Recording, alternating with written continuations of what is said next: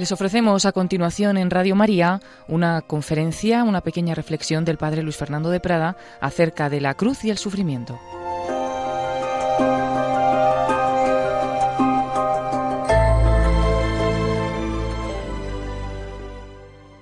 Todos sabemos que el signo del cristiano es la Santa Cruz. El cristiano es el que puede decir con San Pablo, vivo de la fe en el Hijo de Dios que me amó y se entregó a la muerte por mí. Se entregó a la muerte y muerte de cruz. Es el misterio de la cruz. Gran misterio. Tanto que la Iglesia le dedica una fiesta que puede chocar la exaltación de la Santa Cruz el 14 de septiembre. ¿Cómo podemos exaltar la cruz? ¿Cómo podemos exaltar el sufrimiento? Es la pregunta que muchas veces nos hacemos. Hoy vamos a reflexionar sobre el sufrimiento y para partir de la realidad escuchamos en primer lugar un reportaje preparado por unas colaboradoras de Radio María. Agua de Dios, la ciudad del dolor. Agua de Dios es una ciudad de Colombia que tuvo un origen dramático, digámoslo así, porque era el lugar donde arrojaban, si me permiten esa palabra, a los enfermos de lepra. Poco a poco sobre todo con la presencia de la Iglesia Católica, los salesianos, las hermanas de la presentación y también de la iniciativa del Estado, ese lugar de tristeza que llegó a tener incluso características de centro de concentración, se fue transformando a lo largo de los años en una ciudad, en una ciudad del consuelo, en una ciudad de la salud, en el cual se protegía no solamente al enfermo a través de, la, de los avances médicos, sino también de su vida espiritual y de su, de su integración en la vida social. Se destaca la figura del padre Luis Bariara, italiano, quien descubriendo dentro de las mujeres enfermas y algunas sanas, pero hijas de enfermas, la vocación a la vida religiosa, fundó a las Hijas de los Sagrados Corazones, que hasta la fecha, desde hace ya 100 años, integra dentro, de su, dentro del seno de su comunidad enfermas de lepra y sanas, que conviven día a día, que comparten todo, jamás se ha dado un contagio de una sana. Y se dedican hoy por hoy, después de muchos años de labor allá en Agua de Dios, a la atención de enfermos de lepra en diversos continentes.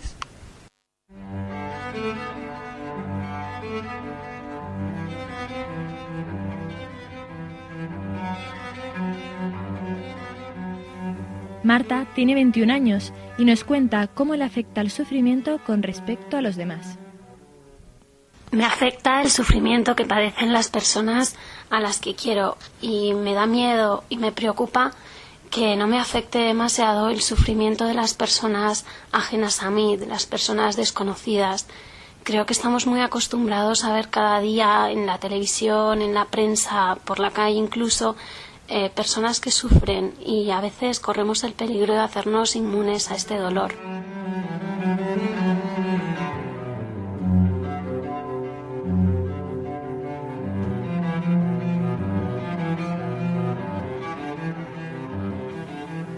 Edu, estudiante de humanidades, nos dice lo que piensa sobre el tema. Pues como toda persona, el primer instinto es temerlo, pero luego si lo interiorizas y si tienes claro el sentido del sufrimiento, pues acabas dándole gracias a él por el sufrimiento.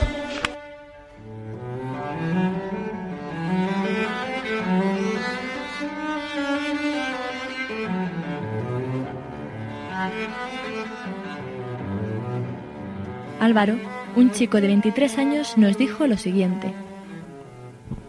A mí personalmente sí me afecta el sufrimiento de los demás. Sobre todo lo que pasa que muchas veces lo ves como algo ajeno o lejano, pero personalmente sí me afecta. Lo que pasa que muchas veces no sabes cómo actuar.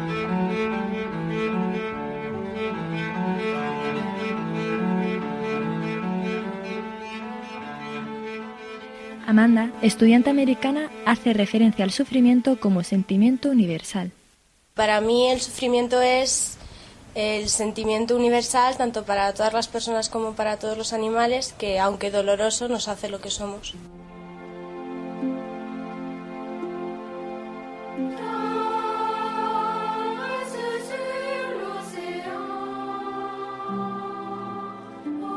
Víctor Franz, psiquiatra y psicoterapeuta, nos enseña algo importante con esta cita. Si no está en tus manos cambiar la situación que te produce dolor, siempre podrás escoger la actitud con la que afrontes ese sufrimiento.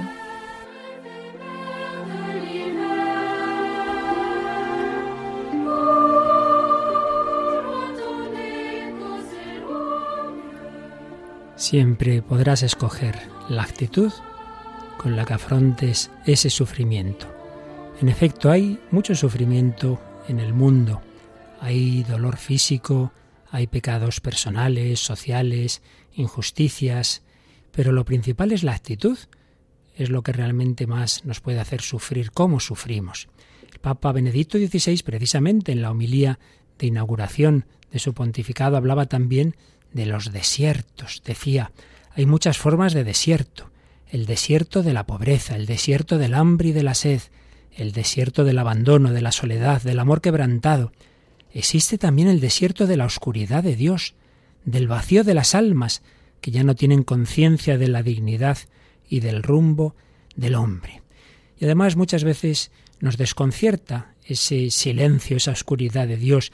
Parece que Dios se calla, parece que Dios no nos dice qué está pasando. El propio Jesús en la cruz recitaba aquel salmo, Dios mío, Dios mío, ¿por qué me has abandonado? Aunque dicen los expertos que mejor sería traducir ¿para qué me has abandonado? El Papa en su primera encíclica de Euscaritas es decía, a menudo no se nos da a conocer el motivo por el que Dios frena su brazo en vez de intervenir. Se refiere a cuando hay injusticias en el mundo y Dios no interviene. Por otra parte, Él tampoco nos impide gritar como Jesús en la cruz. Dios mío, Dios mío, ¿por qué me has abandonado? San Agustín da a este sufrimiento nuestro la respuesta de la fe. Si lo comprendes, entonces no es Dios. Es lo primero que nos dice la fe. No podemos entender a Dios, no podemos entender los misterios de la vida, no podemos entender el sufrimiento, pero en la revelación Dios sí que nos va dando palabras que nos van iluminando. ¿Qué palabras podemos hoy recordar como respuesta de Dios al misterio del sufrimiento? ¿Cómo actúa Dios ante el mal? Y lo primero, y esto lo repite mucho el Papa Benedicto XVI, que podemos recordar es que Dios responde al mal del hombre con paciencia y con humildad. No actúa enseguida como haríamos nosotros, y esto lo arreglo rápido, aquí ordeno y mando y mato a todos los, los del mundo, las personas del mundo que hacen sufrir a los demás. No, Dios no actúa así, lo hace de otra manera. Nos decía en esa homilía de inauguración de pontificado el Papa, el pastor de todos los hombres el Dios vivo, se ha hecho el mismo cordero, se ha puesto de parte de los corderos, de los que son pisoteados y sacrificados, y así se revela como el verdadero pastor. Yo soy el buen pastor, yo doy mi vida por las ovejas. No es el poder lo que redime, sino el amor. Este es el distintivo de Dios. Él mismo es amor. ¿Cuántas veces desearíamos que Dios se mostrara más fuerte, que actuara duramente, que derrotara al mal y creara un mundo mejor? Todas las ideologías del poder se justifican así, justifican la destrucción de lo que se opondría al progreso y a la liberación de la humanidad. Nosotros sufrimos por la paciencia de Dios. Y no obstante, todos necesitamos su paciencia. El Dios que se ha hecho Cordero nos dice que el mundo se salva por el crucificado y no por los crucificadores. El mundo es redimido por la paciencia de Dios y destruido por la impaciencia de los hombres. Y en Deus Caritas Est el Papa nos hablaba de esa misteriosa humildad de Dios. Cristo ocupó el último puesto en el mundo, la cruz, y precisamente con esta humildad radical nos ha redimido y nos ayuda constantemente. Así pues, primera respuesta de Dios, la paciencia, la humildad. Pero un segundo aspecto absolutamente central en nuestra fe es que Dios ha usado el propio sufrimiento como instrumento de redención, como instrumento de salvación. Decía de nuevo el Papa en la homilía de inauguración de su pontificado. La humanidad, todos nosotros, la humanidad es la oveja descarriada en el desierto que ya no puede encontrar la senda. El Hijo de Dios no consiente que ocurra esto, no puede abandonar a la humanidad a una situación tan miserable. Se alza en pie, abandona la gloria del cielo para ir en busca de la oveja e ir tras ella incluso hasta la cruz. La pone sobre sus hombros, carga con nuestra humanidad, nos lleva a nosotros mismos, pues Él es el buen pastor que ofrece su vida por las ovejas. Y aquí tenemos la respuesta vital de Cristo al sufrimiento. Decía aquel poeta converso francés Paul Claudel, Jesucristo no vino a suprimir el sufrimiento, sino a darle sentido. No vino a quitar la cruz, sino a clavarse en ella. Y el Papa en su encíclica Deus Caritas es nos dirá con palabras fuertes, en su muerte en la cruz se realiza ese ponerse Dios contra sí mismo, al entregarse para dar nueva vida al hombre y salvarlo. Esto es amor en su forma más radical, poner la mirada en el costado traspasado de Cristo. Y desde esa mirada, el cristiano encuentra la orientación de su vivir y de su amar. Vamos a mirar a Cristo con los ojos de María. María estaba al pie de la cruz. Vamos a mirar al crucificado como la Virgen María.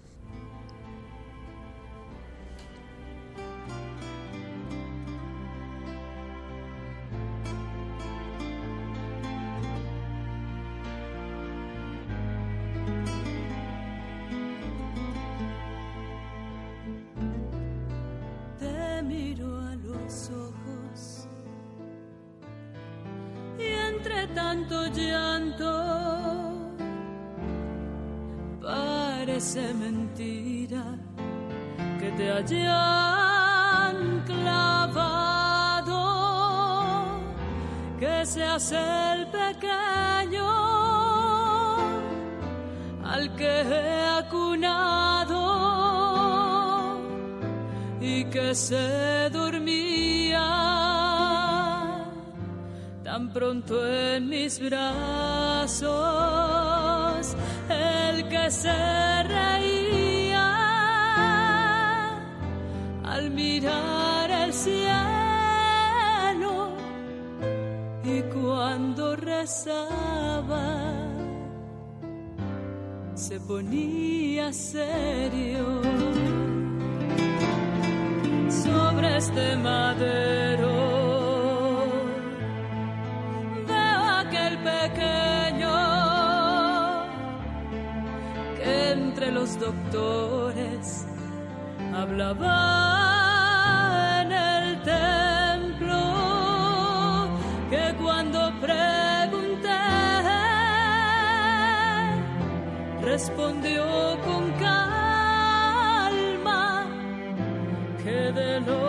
asuntos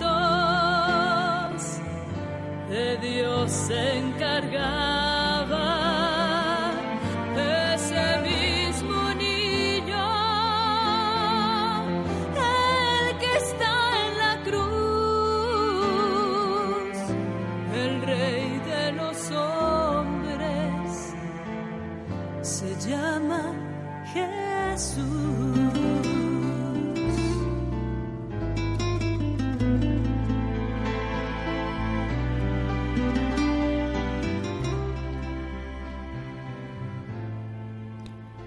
el Rey de los hombres se llama Jesús. Jesús crucificado, Jesús con María a sus pies nos está redimiendo. Pero ese es el camino hacia la luz, por la cruz a la luz. La unión con Jesucristo nos lleva a la unión con el Padre, pero a través de la Pascua.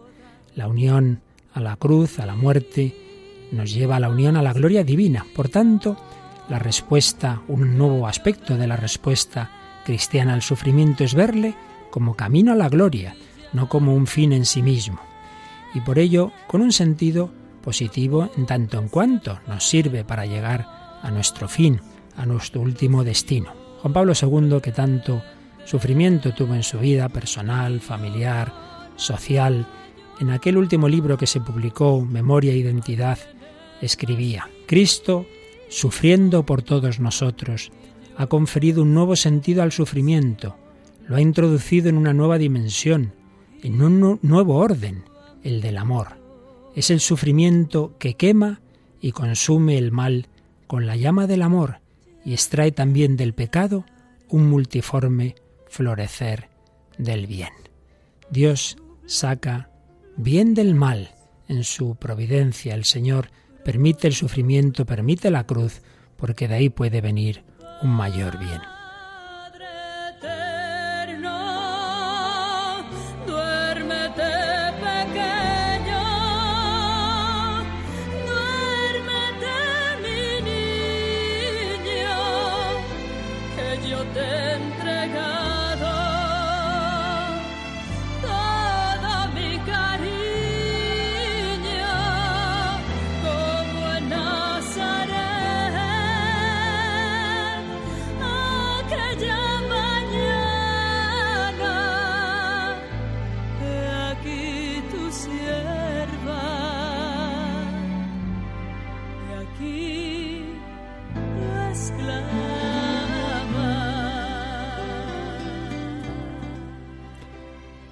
He aquí tu sierva, he aquí tu esclava, dijo la Virgen, también ante la cruz.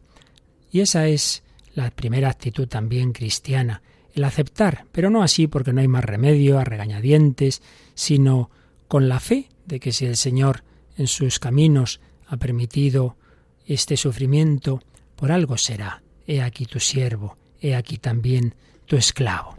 ¿Cómo debe vivir el cristiano ante el sufrimiento? Pues podíamos decir, expresarlo con esta, con esta frase, reaccionar ante el sufrimiento amando, reaccionar con fe, esperanza y caridad. En primer lugar, ver la mano de Dios. Pues bien, este sufrimiento ha venido porque eh, un borracho atropelló a mi hijo o porque tal persona hizo tal cosa, de acuerdo.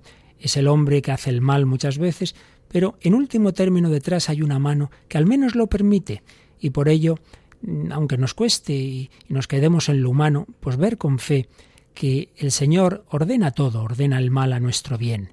Por ello decía el Papa, de nuevo en esa encíclica de Euscaritas es, que debemos ver, eh, recibir todo como un don y también recibir así el sufrimiento.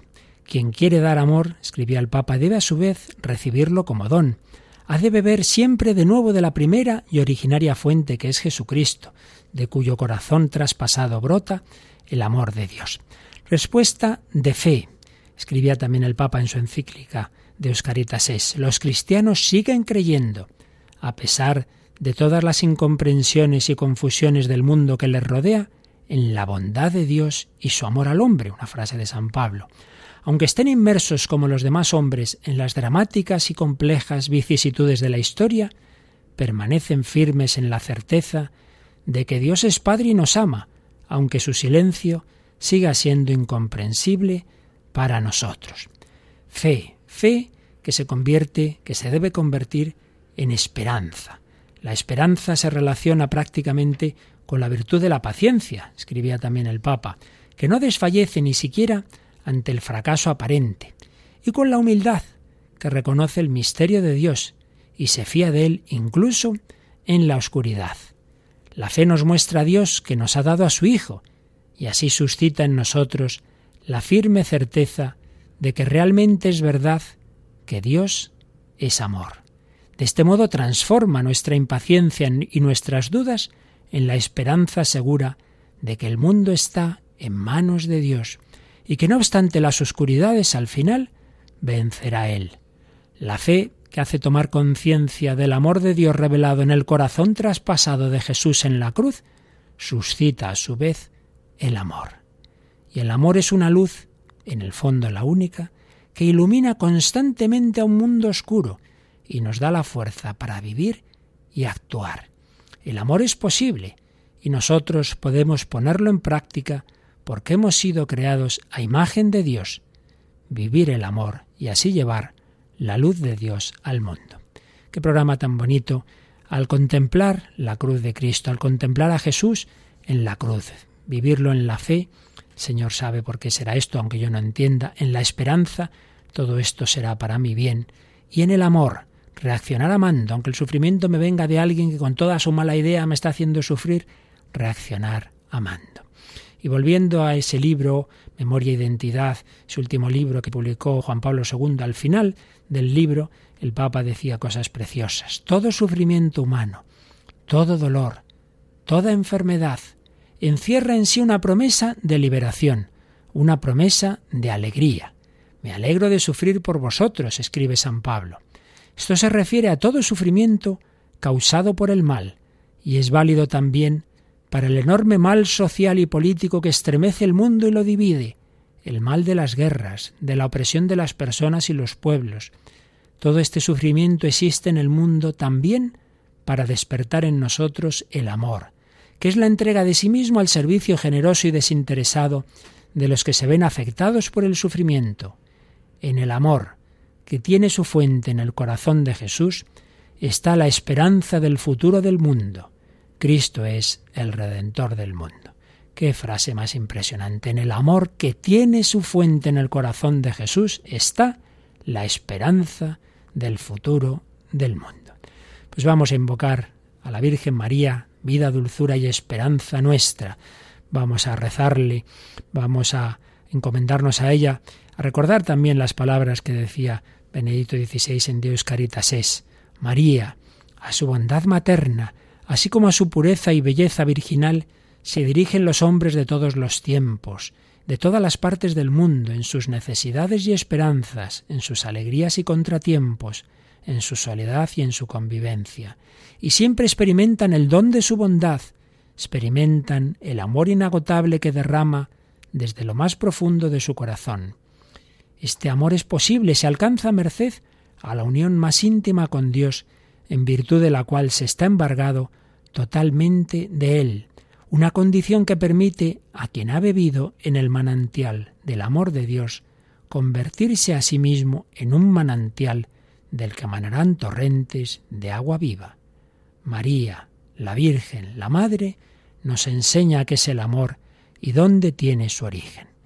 Pues sí, el amor tiene su origen en el corazón de Cristo crucificado. Vamos por ello terminar nuestra reflexión de hoy con ese himno de la liturgia de las horas que vamos a escuchar en canción, al Cristo del Calvario. Recuerdo una ocasión, estaba yo en una parroquia y una chica la llegó así compungida, con problemas, ¿qué te pasa?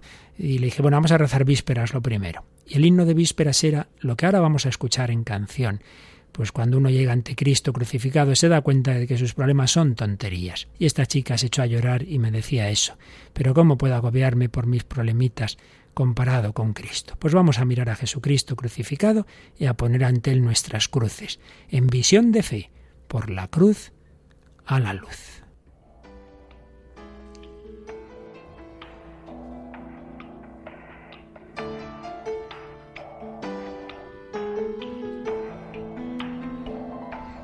En esta tarde, Cristo del Calvario vine a rogarte por mi carne enferma. Pero al verte mis ojos van y vienen de tu cuerpo a mi cuerpo con vergüenza. ¿Cómo quejarme